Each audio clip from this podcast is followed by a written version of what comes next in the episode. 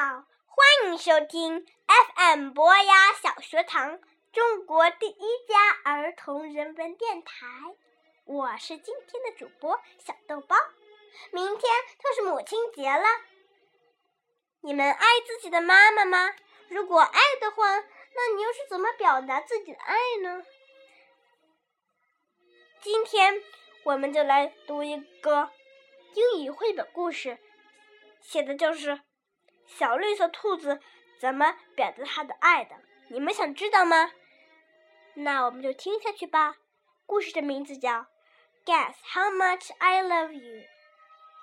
Little Nut Brown Hare, who was going to bed, held on tight to Big Nut Brown Hare's very long ears.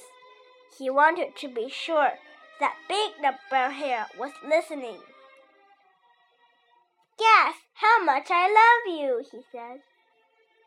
Oh, I don't think I could guess that, said Big Nut Brown Hare. This much, said Little Nut Brown Hare, stretching out his arms as wide as they could go. Big Nut Brown Hare had even longer arms. But I love you this much, he said. Hmm, that is a lot, thought Little Nut Brown Hare. I love you as high as I can reach, said Little Nut Brown Hare. I love you as high as I can reach, said Big Nut Brown Hare. That is very high, thought Little Nut Brown Hare. I wish I had arms like that. Then Little Nut Brown Hare had a good idea. He tumbled upside down and reached up the tree trunk with his feet. I love you all the way up to my toes, he said. And I love you all the way up to your toes, said Big Nut Brown Hare, swinging him over his head. I love you as high as I can hop, laughed Little Nut Brown Hare, bouncing up and down.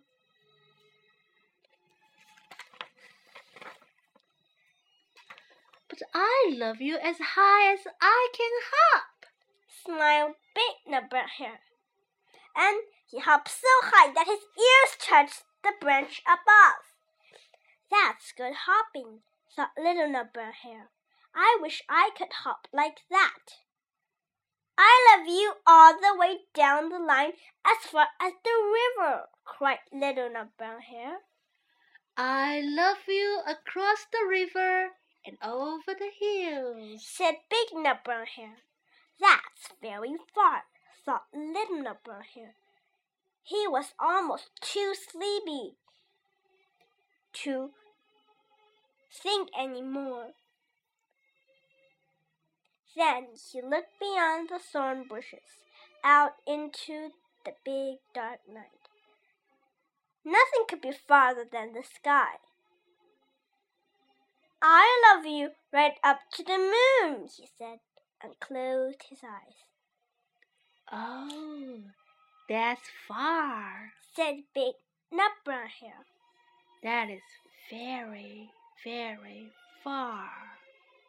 Big Nut Brown Hare settled Little Nut Brown Hare into his bed of leaves. He leaned over and kissed him good night. Then he lay down close by him and whispered with a smile, I love you right up to the moon and back. 好了，我们的故事讲完了，谢谢大家。如果你喜欢我们的故事，请明天继续到博雅小学堂来收听。另外，还祝全天下妈妈母亲节快乐！再见。